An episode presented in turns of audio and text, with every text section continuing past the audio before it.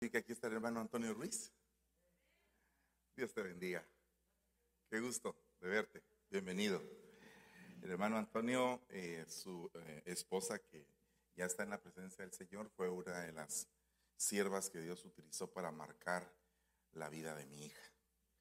O sea que a la cuenta de ella va mucho de lo que Génesis ha hecho. Entonces, para mí es un gran, una gran bendición que el hermano Antonio esté con nosotros y espero que al final usted lo conozca y le dé un abrazo y bienvenido y todo el asunto. Amén. Yo lamento excusarme, voy a salir. Después de acá voy para Guatemala. Vamos a ir a terminar algunas producciones. Tenemos ahí un proyecto que se lo voy a contar y aparte de eso, eh, como ya aquí estamos todos, eh, compramos este edificio Bendito sea el Señor. Estamos bien contentos por eso. Y, eh, y entonces necesito que todos estemos pues orando para que todas las cosas que se están haciendo vayan tomando la firmeza de, de, todo esto, ¿verdad? Que nos vayamos asentando en lo que tenemos que hacer. Le dije a los de la oficialidad que estaba la posibilidad de quedarnos aquí, que sería punto number one, pero tenemos que remodelar algunas cosas, el parqueo y otras cosas. Y la otra cosa es vender así el edificio como está, porque ya le ganamos dinero. Y, y pues ir a comprar uno más grande. Entonces, bueno, vamos a ver qué dice Dios. Amén. Eh, cierre sus ojitos, nos vamos a sentar porque hoy me toca enseñarle. Quiero dejar esta, esta serie como algo bien marcado en su vida para que todos podamos ir entendiendo el propósito de Dios en todo esto. Padre, que estás en el cielo, te damos gracias, te bendecimos. Te suplicamos, Señor, que por tu misericordia nos des un entendimiento, que nos des una sabiduría, Señor, especial, Padre, para comprender tu palabra y guardarla en nuestro corazón y que quede como una marca.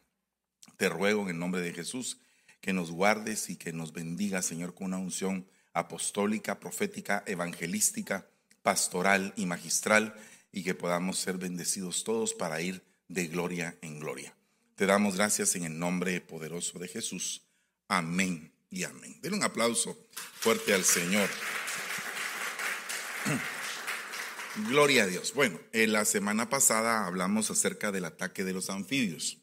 Y para hacer eh, un, un, pequeño resumen, le quiero recordar de que en el último tiempo se va a manifestar que de la boca de la bestia, de la boca del dragón y de la boca del falso profeta van a salir tres espíritus que van a recorrer la tierra, que van a ser espíritus inmundos en forma o a semejanza de las ranas. Esto quiere decir que estos espíritus son anfibios, eh, que van a manifestar un nivel de confusión tal que van a haber personas que están en la iglesia y que pueden tener una doble vida. Como pueden vivir en la iglesia, pueden vivir en el mundo y se van a sentir normales. Entonces, eso es algo muy delicado porque tenemos que principalmente en este tiempo escudriñar el mundo de los espíritus. Y creo que a donde Dios nos está llamando es a eso, a entender los espíritus, porque dice que tenemos que probar los espíritus si son o no son de Dios.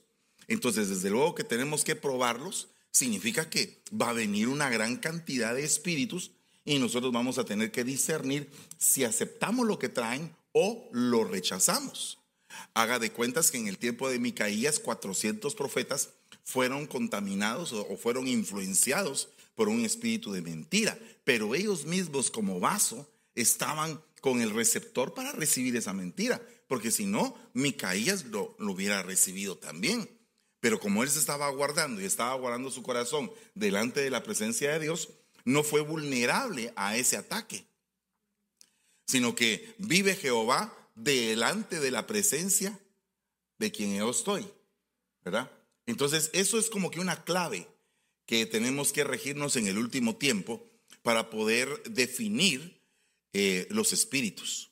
Yo no sé si usted ha oído, digamos, cosas que a veces son bien confusas, como que te dejan en un punto intermedio, porque estamos viviendo, digamos, una, una generación se está levantando donde, donde no hay un absoluto, sino que todo empieza a ser relativo para ellos. O sea, ya no es bien y mal, sino que es como que ah, no, no está tan malo, ¿verdad? E, e, eso no es malo, eso tampoco es malo, eso, eso menos, eso tampoco es malo porque la ciencia dice tal cosa. Entonces, realmente eh, no, no hemos podido todavía a estas alturas como iglesia comprender la profundidad de la ley de la libertad. O sea, todo me es lícito. Imagínense ustedes eso. Eso te deja a ti en libertad. Pero no todo conviene. No todo edifica. Y hay algunas cosas que me pueden esclavizar. Entonces, cuando estamos viendo el mundo de los anfibios que habitan en tierra y en agua, hay eh, una serie de, que, de,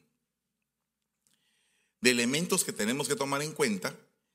Y le quiero leer este artículo. Mire lo que dice. En Medio Oriente, las primeras historias conocidas sobre sirenas aparecieron en Asiria, antes de, mil años, perdón, eh, antes del mil año antes de Cristo.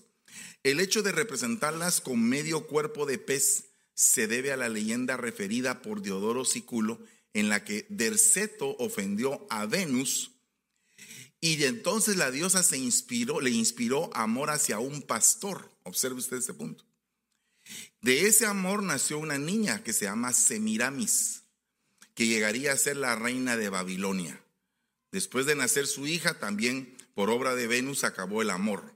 Derceto, lleno de ira, abandonó a su hija, hizo matar al hombre a quien había amado y se arrojó al agua dispuesta a suicidarse, lo que los dioses no permitieron. Así dio origen a su morfología anfibia. Esta diosa Derceto es muy similar a la figura de Artárgatis, la diosa siria con forma de sirena a la cual los peces le eran consagrados. La diosa fue adorada en los templos en los que habían grandes estanques, y puesto que era la deidad que gobernaba los mares, sus sacerdotes solían vender licencias para pesca a los marineros. Entonces, todo esto es un, es una, es, un esquema de la historia de la cultura antigua. Pero las ideas no vienen por gusto. Tiene que haber un lugar de donde nosotros las tomamos.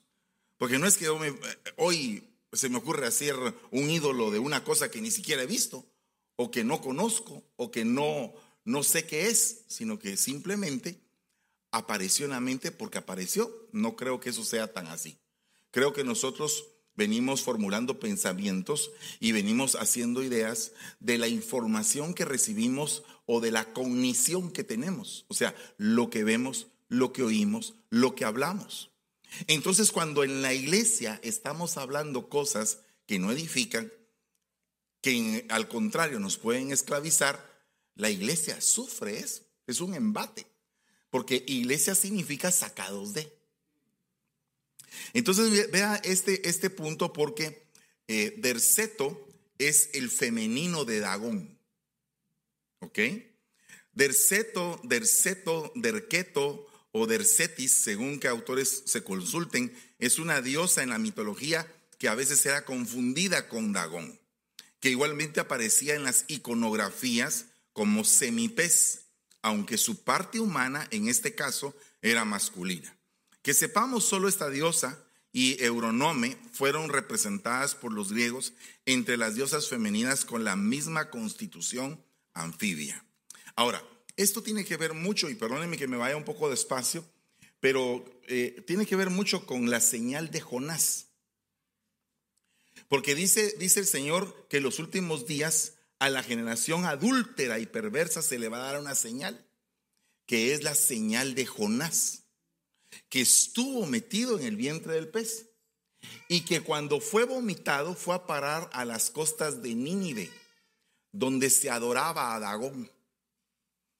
Entonces, cuando Jonás salió del pez, el mensaje que llevaba era un mensaje que, que golpeaba la mente, que golpeaba el, alma de aquellas personas que habían visto que ese hombre había sido vomitado por un pez. Ahora, eh, ¿qué versículos bíblicos tenemos para entender que habían criaturas que eran mitad humanos y mitad peces? Bueno, pues precisamente en el, en el Génesis capítulo 6 dice que hubo mezclas de tal forma que salieron genéticamente alterados muchas creaciones. Por lo menos ahí aparecen cinco. Hijos de Dios, hijas de hombres, gibores, néfilis, ¿verdad? y los humanos propiamente. Entonces, solamente ahí hay cinco creaciones. Y no sabemos exactamente todo lo que sucedió ahí, pero lo que sí sabemos es que habían criaturas extrañas, porque los mismos jeroglíficos de muchas culturas en diferentes países hablan exactamente de ese tipo de seres. Y habla de una caída. Casi todas las culturas de la tierra hablan de una caída de seres que estaban en una posición de dignidad y que cayeron a la tierra por alguna razón. Claro que nosotros sabemos cuál es la razón. Dicen que abandonaron su señorío y se encendieron por el sexo. Se encendieron. Fíjense que es bien tremendo porque el sexo fue el arma que, que, hizo caer a todas esas, a esas eh, dimensiones de, de, creaciones. Y el sexo se, se voló al hombre que hasta cierto punto vivía en la presencia del Señor, que era David, ¿verdad? Al dulce cantor. Se voló al hombre más sabio, que era Salomón, y se voló al hombre más fuerte, que era Sansón. Entonces el sexo juega un papel muy importante. ¿Y sabe usted qué es lo que está pasando en el último tiempo? O sea, en esta última carrera que tenemos, que el sexo ha proliferado como un tema normal de la sociedad a tal punto que hay una cantidad de, de, géneros, de diferentes prácticas y todas estas cosas van orientadas a la, a la señal de la generación, oiga, perversa y adúltera. Amén. Entonces, si usted se da cuenta, aquí hay una, una situación bien compleja, porque en, el, en, el, en la antigua Grecia, habían 10 sirenas registradas. 10 sirenas. La primera, Aglaope, se llamaba la de bello rostro, eso significa su nombre. Telsecpia, de palabras aclamantes. Telsinoe, deleite de corazón. Pisinoe, la persuasiva. Partenope, aroma de doncella. Legia, mortal belleza. ¿Verdad? Leucosia, como un ser puro. Molpe, la musa, Radne, mejoramiento y Teles, la perfecta. así se llamaban las diez sirenas y sus significados en la antigua Grecia. Pero, por favor, discúlpeme el atrevimiento, pero le voy a hablar de piratas del Caribe. Y en una película de Piratas del Caribe había un misionero.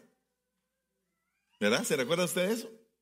Y ese misionero, pues como que tenía una moral aprobada, ¿verdad? O sea, él quería hacer las cosas buenas y todo el asunto, pero de repente se topa con una sirena y al final la sirena lo caza y se lo lleva al fondo del mar.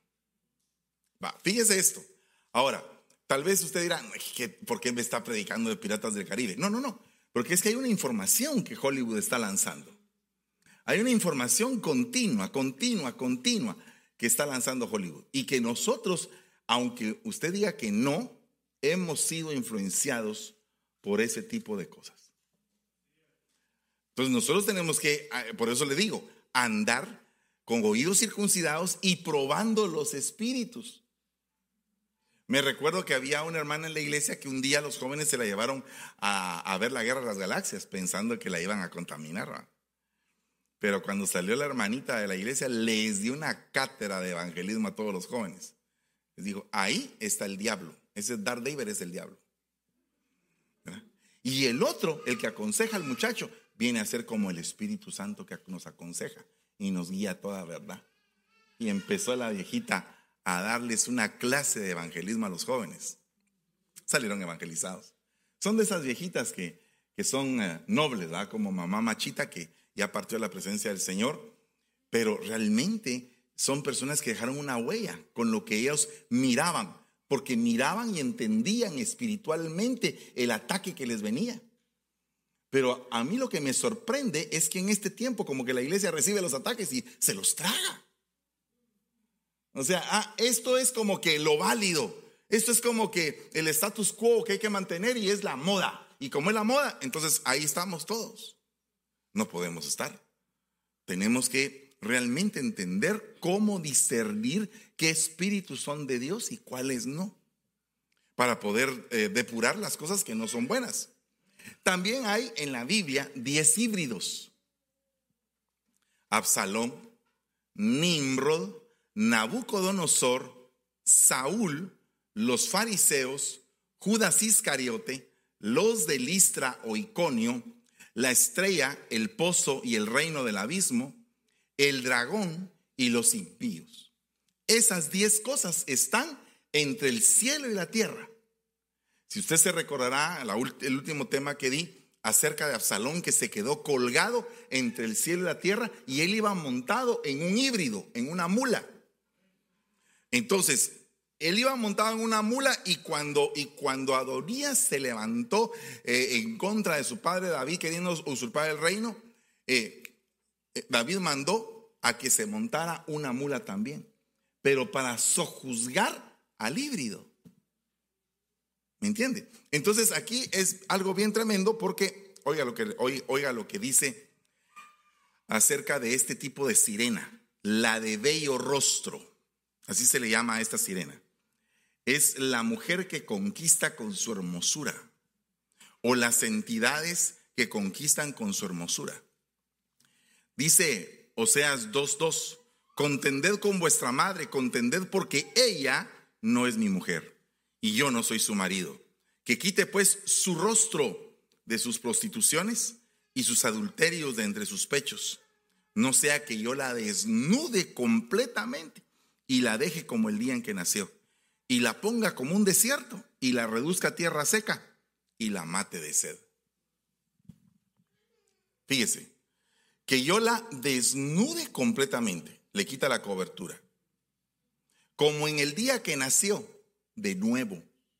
Entonces, cobertura es apóstol, nacer de nuevo es evangelista, que la ponga en un desierto, profeta la reduzca a tierra seca? Pastor. Eh, no, perdón, maestro. Porque en la, tierra se planta la semilla y la mate de sed, pastor. Entonces, la, el, el, caminar del último tiempo de la iglesia, tenemos que estar amparados bajo las cinco unciones. No es un juego esto, no es un eslogan. Ay, los cinco ministerios, qué bonito, la mano de Dios y gloria a Dios. No, no, no. Es algo mucho más serio y más profundo de saber qué lo con qué contamos espiritualmente. Es como que usted va a un ejército. Si usted pertenece al ejército de los Estados Unidos y pertenece al ejército de un país menos desarrollado, pues lógicamente no va a tener las mismas armas. Va a tener armas más pequeñas o de menor calidad. Pero si tú te metes en el ejército de Dios, tienes que saber que Dios te trajo a una cobertura quíntuple porque cada una de las partes de esa cobertura sirve para ti. Por ejemplo, el pastor, darte de agua.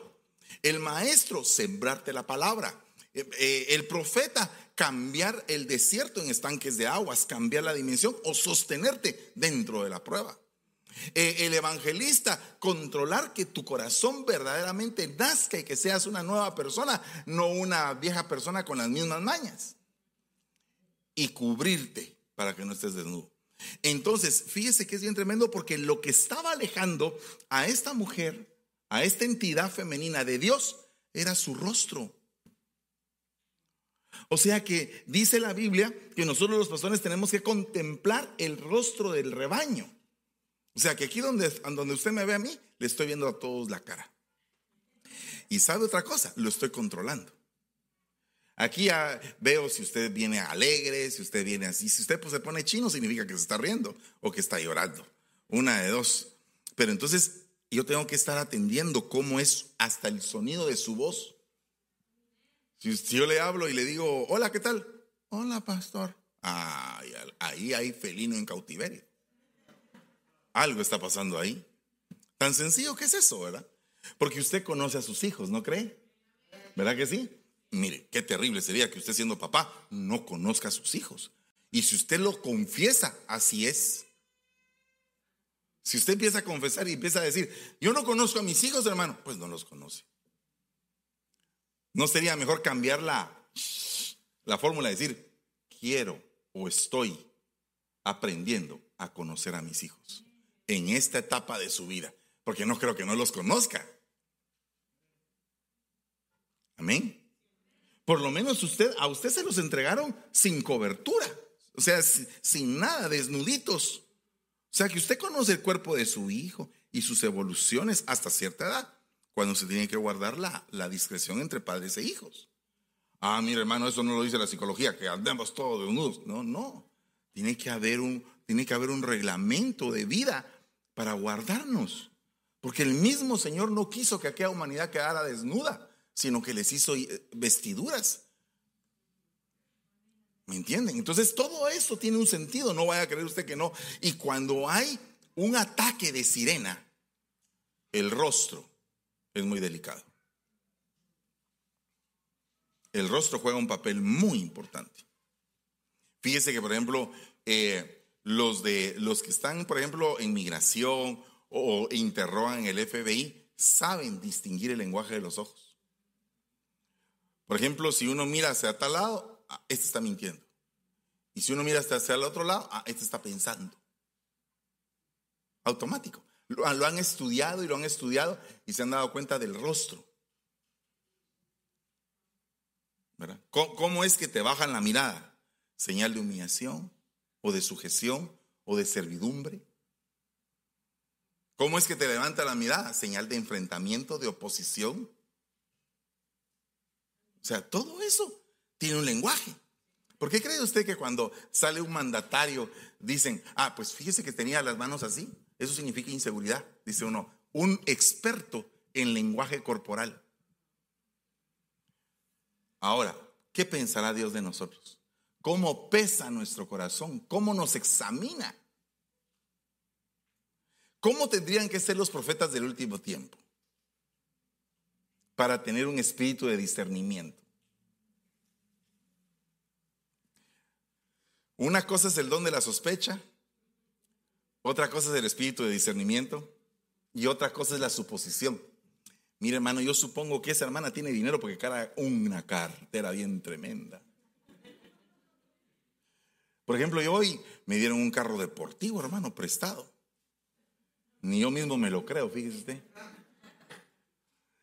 ¿Verdad? Pero eh, eh, incluso yo me di cuenta de que cuando, te, cuando tienes un carro así, la gente te toma fotos.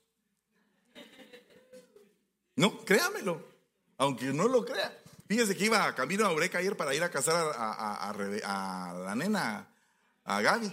Y y entonces iba ahí en el carro y, en eso un, carro a la par, tomándome fotos. No sé si me estaban investigando, hermano, pero va a tomarme fotos. Puchica, dije yo, hasta así. ¿Verdad? Ay, con que no lo van a sacar en Facebook diciendo que el pastor se hizo millonario. Pero mire, qué tremendo es el rostro. El rostro juega un papel muy importante. ¿Cómo está tu rostro en esta mañana? ¿Qué es lo que se ve? Mira, voy a preguntarte. ¿Será que en tu rostro se ve la huella de la pornografía? ¿Será que en tu rostro se ve la sombra del engaño? Las huellas de la amargura.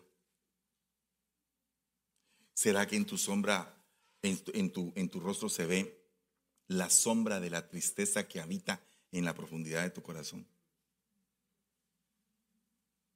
Entonces nosotros tenemos que saber cómo está nuestro rostro. ¿Verdad? Si podemos decir, Señor, perdónanos, pero aquí estamos. Somos de los que estamos. A pesar de todo, aquí estamos. Y queremos cambiar. Ese es, ese es el espíritu de lucha, que no cede, que, que se pone ahí y yo voy a cambiar, porque sé que tengo algo malo, pero me lo voy a quitar. Ese es el espíritu que necesita esta iglesia. Yo no necesito aquí que la gente sea perfecta. Yo no estoy pidiéndole a nadie perfección. Lo que estoy pidiendo es un camino a la perfección. Que todos luchemos por ser mejores cada día, no peores. Ese es el punto. Por eso es que dice, dile a mi pueblo que su lucha ha terminado y que yo te voy a restituir el doble. Entonces, cuando tu lucha termina en un área, viene una restitución. O sea, si tú venciste algo, si tú te dices, Señor, supongamos que tu problema es una situación X que ves en la tele. Dígase, desde una novela hasta lo peor. Ay, mire hermano, qué pecado hay en ver una novela. Si te gusta mucho el chavo que sale ahí, o si te gusta demasiado la chava que sale ahí y con hambre ves la novela, ups, como que hay algo ahí que no, no, anda bien en tu corazón, porque tienes que discernir, como que entra, mira, nosotros cuando tenemos al Espíritu Santo no podemos escondernos de ninguna parte. En todos lados, el Señor nos hace, con todo respeto a nuestro Santo Espíritu, nos hace sentirnos mal porque no estamos bien. O sea, nos molesta, es como que tú te se te ha metido una cascarita en el ojo, una, una, y estás ahí y llora, que te llora. Así es el pecado. Cuando es algo pequeño que te estorbó tu intimidad, que te arruinó tu relación, ahí estás. Ahora, cuando ya no sentís nada, te moriste y te volviste religioso. Entonces nuestro rostro juega un papel muy importante y qué terrible es que nuestro rostro tenga una influencia de sirena, donde se vea de un lado muy bonito y del otro lado se ve bien feito. Nos han vendido la idea del cuate que está así y que le aparece un diablito y un angelito. Y es el mismo cuate, va, solo que con cara de ángel y con cara de diablo. Y algunos hasta en broma dicen, ah, ahora el que está hablando es el diablito. Ah, que el Señor reprenda al diablo. Porque hasta en broma lo dicen. Ah, ahora el que está hablando es el malo. Ay, que alegre, ¿verdad? Hagámosle caso. Y eso es bien delicado. Porque cuando vemos el mundo de los espíritus no se trata de que tengas un teorema aquí y que sepas que el mundo de los espíritus y los movimientos. No, si el punto es, ¿qué es lo que a ti te afecta? El devocional de tu vida, la relación con Dios. Eso es importante.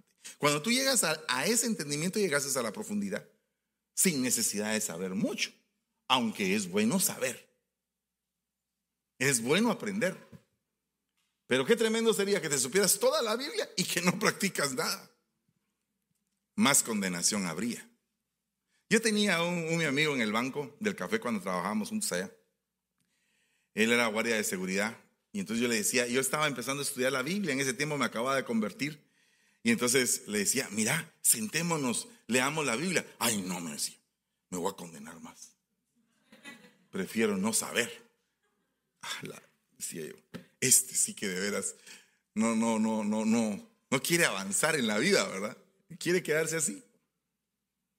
Entonces nosotros tenemos que pedirle al Señor misericordia para que nuestro rostro no esté influenciado por un espíritu anfibio. Hay otro punto. Vea lo que dice Proverbios 31:30. Los encantos son una mentira. La belleza no es más que ilusión. Pero la mujer que honra al Señor es digna de alabanza. Ay, mire, hermano, fíjese que yo quiero componerme la nariz. Mire, hermano, fíjese que yo quiero cambiar, eh, pues, este cuerpecito que, que lo he descuidado por muchos años. ¿Verdad? Ahora, nosotros tenemos que ver cuál es la razón de las cosas para pesarlas para saber si nos conviene o no nos conviene. Porque a veces vienen a mí conmigo, mira hermano, me quiero cambiar la nariz. ¿Y yo qué quiere que le diga? ¿Qué quiere que le diga yo? Prohibido. Cuidado, te vas a ir al infierno. No le voy a decir eso. ¿Has pesado tu corazón para hacer ese cambio? ¿Por qué has definido cambiar? ¿Cuál es la razón? profunda de tu corazón. Mira, hermano, es que fíjese que yo en mi vida, cuando era joven, practiqué boxeo y me dieron un trompón y me torcieron la nariz y me la quiero componer. Compóngasela. Pero si usted viene y me dice, es que mire, fíjese que voy a pedir la nariz de Clint Eastwood para verme así más tipazo y más atractivo y más así. Y ¿Atractivo para quién? ¿Para tu mujer? O sea, son preguntas. ¿Verdad? Porque yo no le voy a decir hágalo o no lo haga. Yo le voy a llevar a su corazón para que usted madure con respecto a la decisión que va a tomar. ¿Verdad? Porque imagínense usted que a algunos les dije erróneamente, cásate, y se los llevó el río, y yo tuve la culpa. Y a otros les dije, divórciate, se los llevó el río, y yo también tuve la culpa. Entonces, ahora ya no digo, ahora, hijo mío, que la fuerza te acompañe. ¿Verdad? Ahora tú tienes que tomar la decisión de acuerdo a lo que está en la palabra, de acuerdo a tu corazón, pesa el espíritu, pesa si estás actuando correctamente o no estás actuando. Y por eso es que es la enseñanza, para que tú tengas la solidez de saber qué vas a hacer o qué no vas a hacer. Dice, engañosa es la gracia y vana la hermosura. La mujer que teme a Jehová, esa será alabada. O sea que hay alabanza para la mujer. Hace algún tiempo, creo que fue Rabito el que sacó un canto para su esposa, ¿verdad? Y que era del diablo, y que del diablo, y que del diablo. Hasta que doctrinalmente se enseñó que se le puede cantar a, a su esposa, pero no al amante.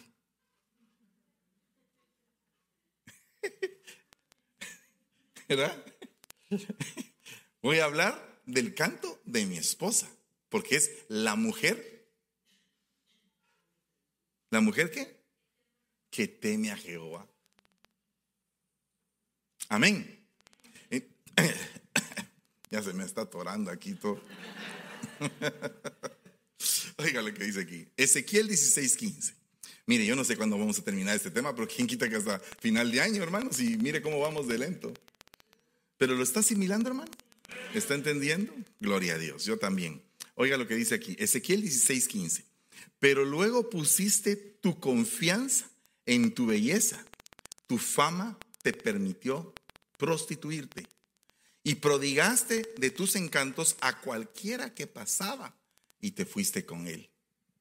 Entonces ahí había una, una falsa santidad.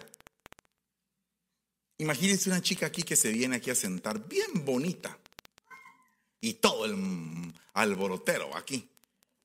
Eh, eh, hermano, pastor, ¿me da permiso para orar por la hermana? Hermano, pastor, mire, fíjese que estoy en ayuno y en súplica. me propuse el ayuno de Daniel, dice uno. Cállate, yo quiero el ayuno del Señor. 40 días y 40 noches. Yo le digo, si quedas vivo para contarlo, pues. Pero no creo que ella te vaya a querer tan flaco. Eso es una broma. Pero mire, el punto es este. Que viene una muchacha ahí y que pareciera que no mata una mosca. ¡Hala! Pero es una dulzura de gente. ¡Ay, hermano! Aleluya. Ya parece aquel que hace así, ¿verdad? Se ve hasta dulce. ¿qué le pasa? ¿Qué, qué bonita la, la patoja? Entonces uno como, ve el rostro, ve la actitud y todo, entonces a veces se acerca un buen joven y le dice, no, pastor, fíjese que la hermana, oh, gloria a Dios, qué bueno que te fijases en la hermana. Yo veo que es una persona tranquila, sumisa, no hace nada, siempre dice amén. Tiene hasta sus colochitos que parece oveja y todo el asunto. Y de repente se casan. Y cuando se casa, la boca de esa patoja casi que saca fuego, hermano. Estremece los aires cuando se enoja. Y viene el patojo aquí a reclamarme y ya no se aceptan devoluciones, hermano.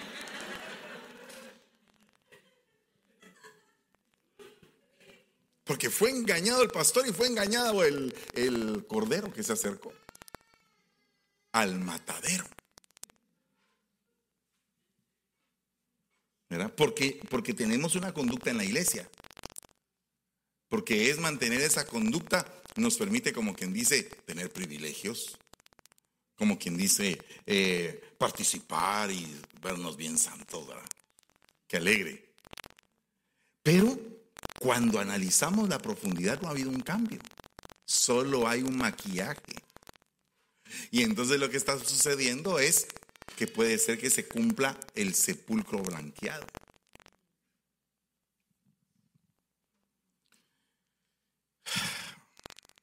Mire, gloria a Dios.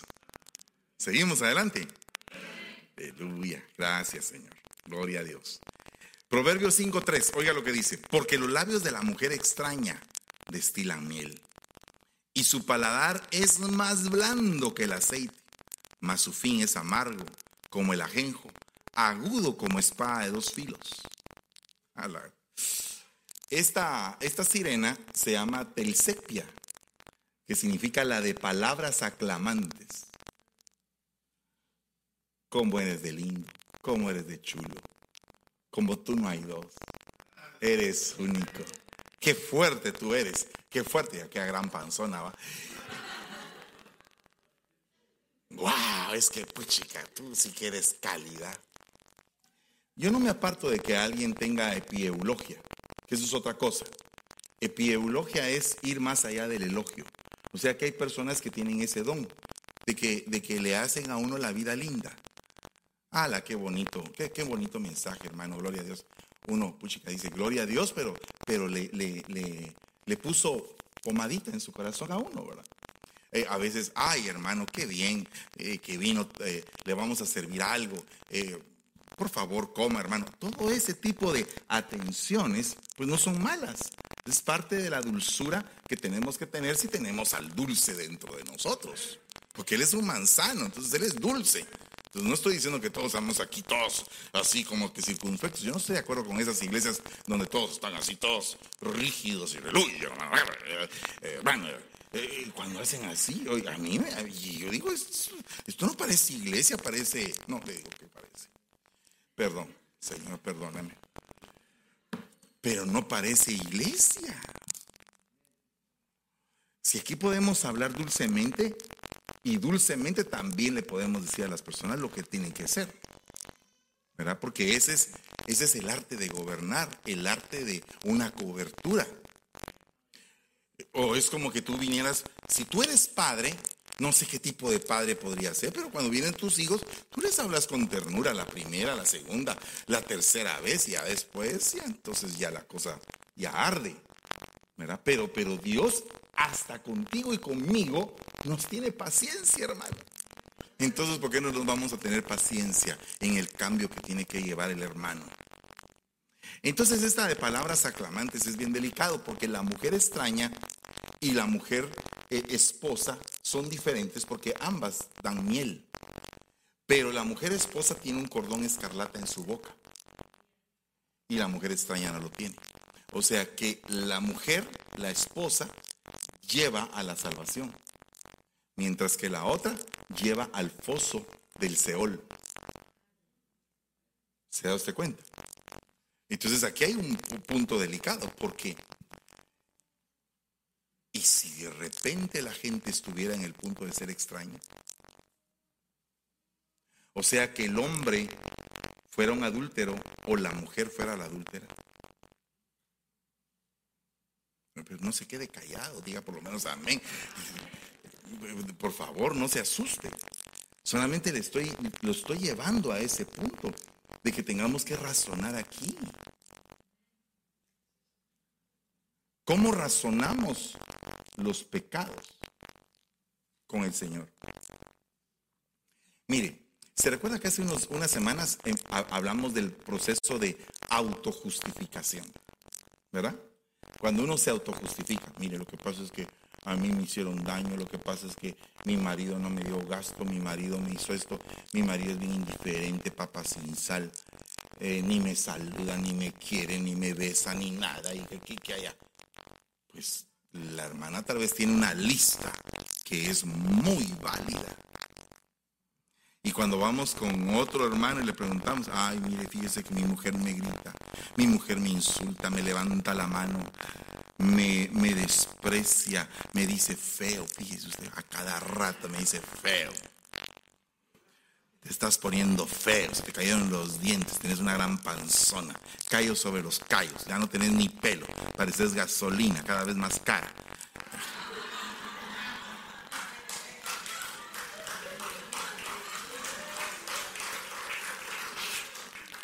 Y entonces en medio de eso, en medio de eso, los dos están ahorillados a un precipicio. ¿Y qué pasa cuando aparece una persona? Y esa persona te dice lo que no te habían dicho en 25 años. O lo que no te habían dicho en 15 años o en 10 años. No te habían dicho nunca que ahora que estás ganado te ves más guapo.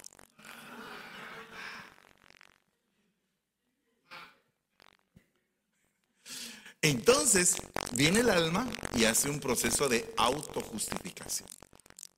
Y entonces ese proceso de autojustificación le permite a uno hacer cosas que uno no quiere hacer.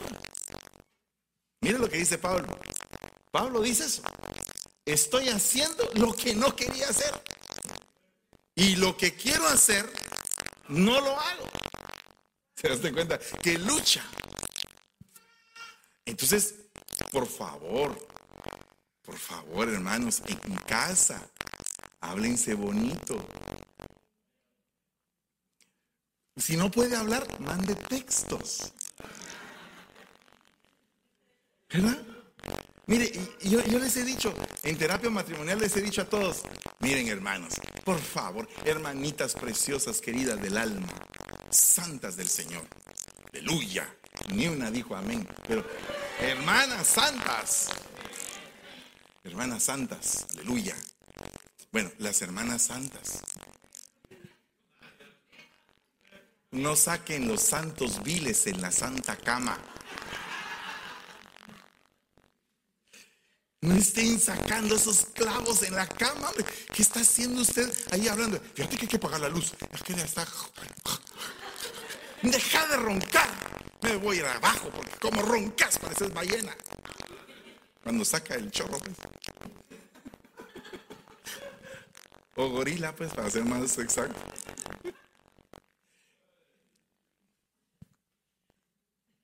Conocí a una pareja que me dice, eh, hermano, a estas alturas de la vida, él duerme en su cama y yo en mi, en mi cama. ¿Qué les está pasando? Es que ronca mucho. No me deja dormir. Vienen unos aparatos, le dije, se pone la raíz, o se muere, o deja de roncar.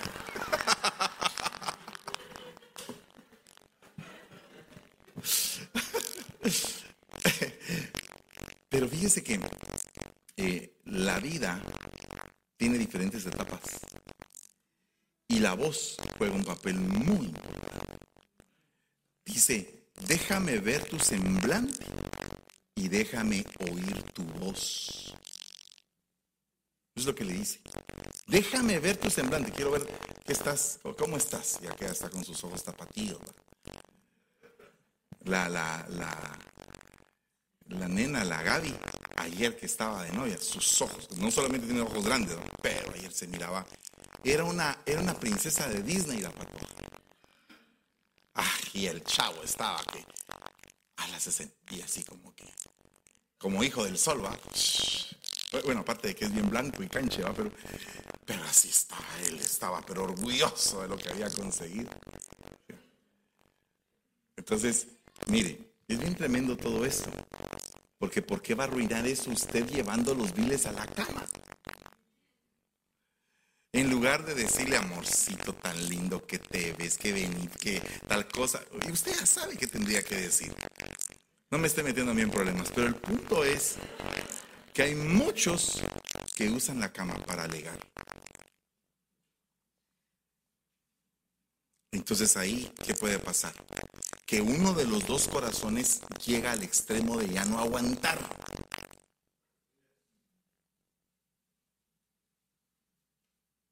Y dice la Biblia, el hombre que tiene hambre, hasta lo amargo le parece dulce. Lo voy a revertir en la mujer. Para la mujer que tiene hambre, hasta lo amargo le parece dulce. ¿Y qué sería lo amargo en este caso? Pecar contra el Señor. ¿Se da cuenta? Entonces, por eso es que es importante el poder de las palabras. Si usted no puede hablar, si usted es mal hablado y se le sale, y a cada rato está el pitío porque dice unas palabrotas, no diga nada. Al día siguiente, después de desayuno, de, que haya tomado algo, una tacita de café o algo, ya estando usted en el trabajo, escribe un mensajito. Amorcito lindo, te deseo el mejor día. Aprovechando que estás en tu trabajo, mi amor, te quiero recordar de que hay que pagar el agua, la luz, el teléfono, el celular, el correo, IRS, el alquiler, qué sé yo. Mi amorcito, que Dios te bendiga y te dé fuerzas. Sé que eres un hombre proveedor.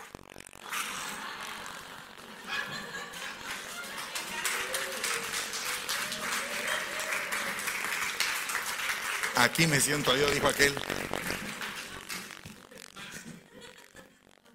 Bueno, aquí me siento yo, aquí, aquí estoy yo.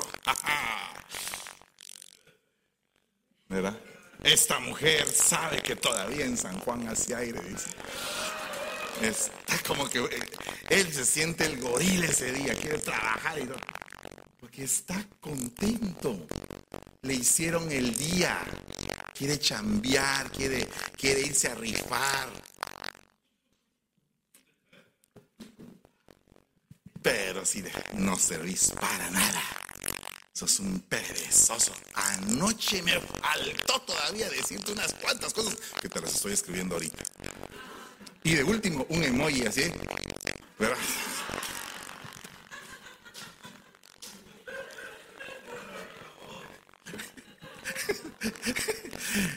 Ah, lo, terminó, lo destruyó al pobre. Como que se metió al ring con Tyson en sus mejores tiempos. ¿Se da usted cuenta? Las palabras juegan un papel muy importante, pero mire, las palabras pueden ser anfibias.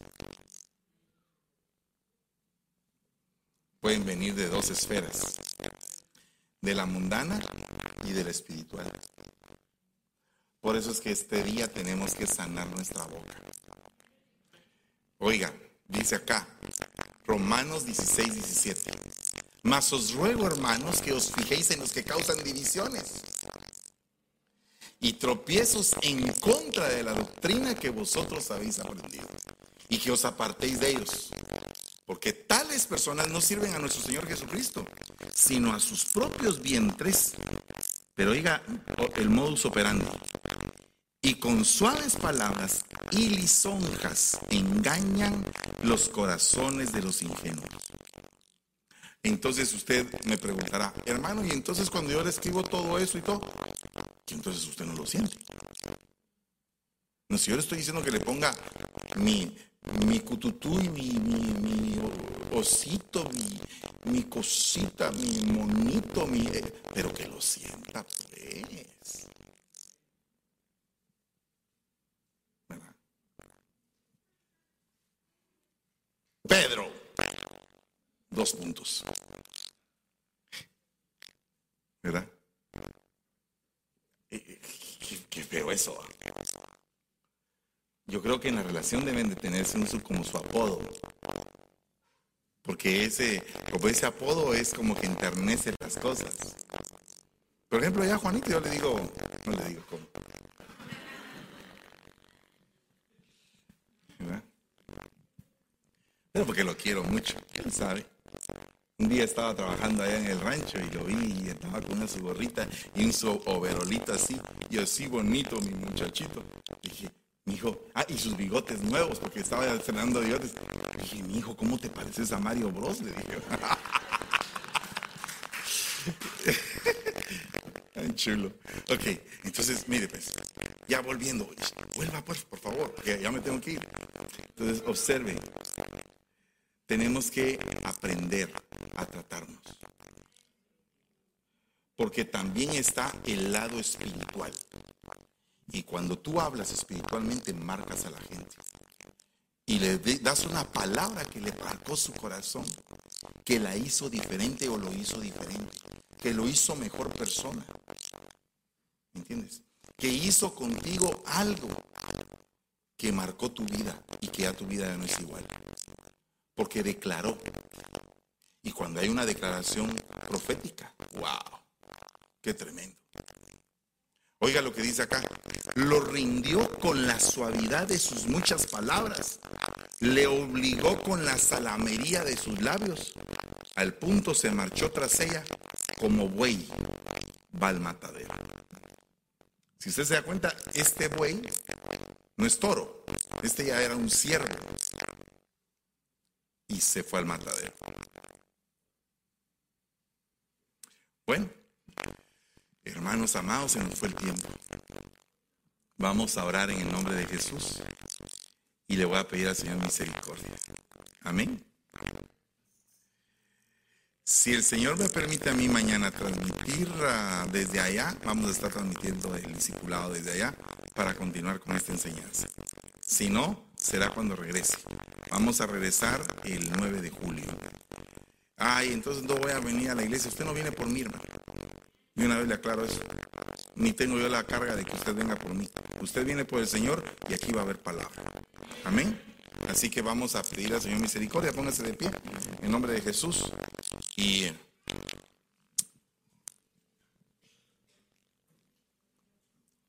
y vamos a pedirle al Señor que si hay algún espíritu inmundo en forma de rana queriendo atacarnos, se vaya que tanto hombres como mujeres que pertenecemos a este ministerio, siervos y siervas, seamos bendecidos con un manto de gracia y de misericordia de parte de Dios.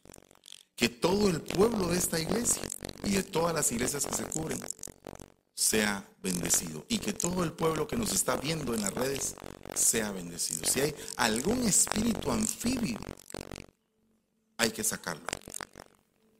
Hay que sacarlo en nombre de Jesús. Y pedir perdón al Señor. Padre, estás en el cielo, te damos gracias. Bendecimos, Señor, esta mañana tu palabra. Te ruego, Señor, que apartes cualquier influencia de un espíritu anfibio sobre nosotros en el nombre de Jesús. Auxílianos, Padre. Danos el discernimiento, danos la sabiduría la fuerza, la paciencia, la templanza, Señor, para gobernar nuestro caminar a nosotros mismos, Señor, y también a nuestra familia. Gracias te damos y te bendecimos, Señor, en el nombre de Jesús. Amén y amén. Dios me los bendiga. Los quiero mucho. Y eh, no sé, eh, gracias, amigo.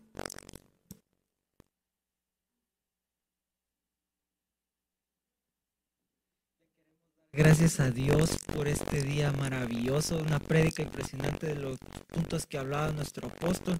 Le queremos dar gracias desde ya, agradeciéndole por esta oportunidad y por esa palabra tan linda y tan edificadora que nos trajo, ¿verdad, Michelle? Sí, amén. Esta prédica eh, realmente es algo muy profundo, muy eh, de lo que casi nunca escuchamos de estos tipos de prédicas, pero hermanos, es muy importante el escuchar de todo esto, todos esos puntos que el apóstol nos está remarcando que, que definitivamente lo necesitamos en este en estos últimos tiempos que estamos viviendo. Así que, como ya dijimos, esta es la parte 2.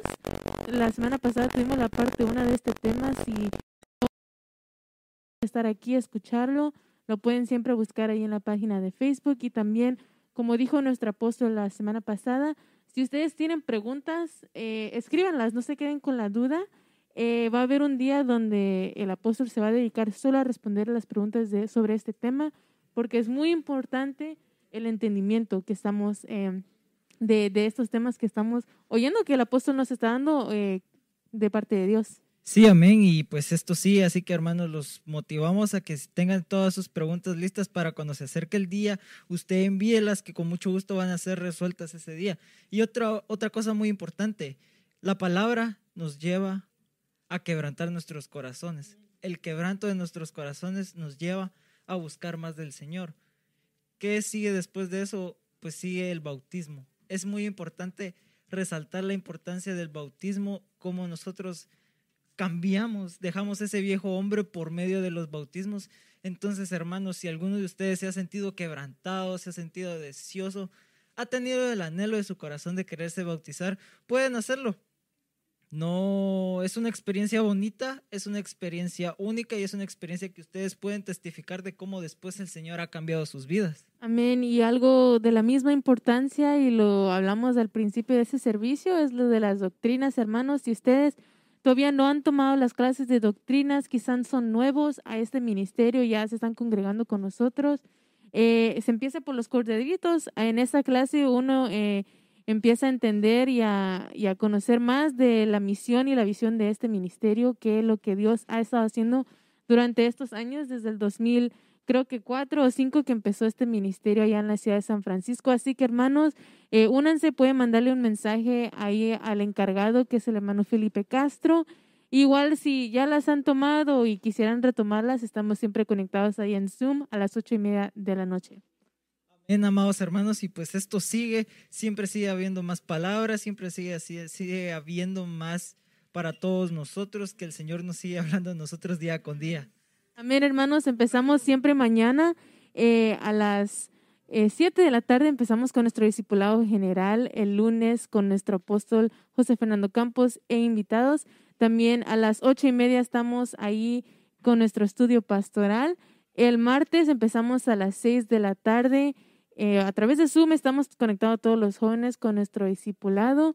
A las siete y media estamos con nuestra escuela profética, con nuestro apóstol invitados. Y también a las ocho y media, como dijimos, estamos en Zoom con nuestras doctrinas. Asimismo, el día miércoles tenemos nuestras noches matrimoniales con nuestra pastora y nuestro apóstol, o a veces es uno de los dos ministros invitados. Los jueves, los devocionales de nuestra querida pastora Debbie Campos, que siempre son a las ocho y media. Asimismo, el viernes contamos con el alejado del salmista que es por parte de los diáconos de alabanza de San Francisco, que es a la misma hora en los cuales nos hablan muchos temas diversos acerca de la alabanza. Amén. Y los sábados siempre estamos conectados, todos los jóvenes, en nuestro servicio que está en inglés. If you would like to join and be a part of this, we are there connected on Facebook at 5 p.m. Invite your friends, invite your family members that only understand English or might be easier for them in English.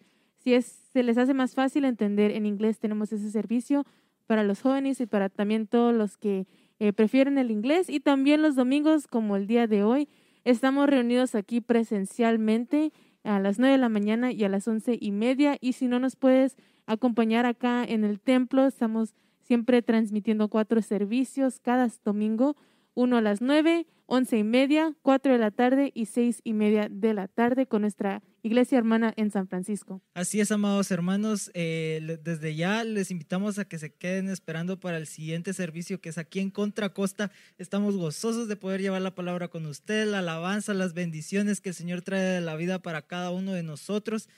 Desde ya les agradecemos por este tiempo. Y recuerden que nosotros somos Restauración Ministerio Sebenecer Contra Costa.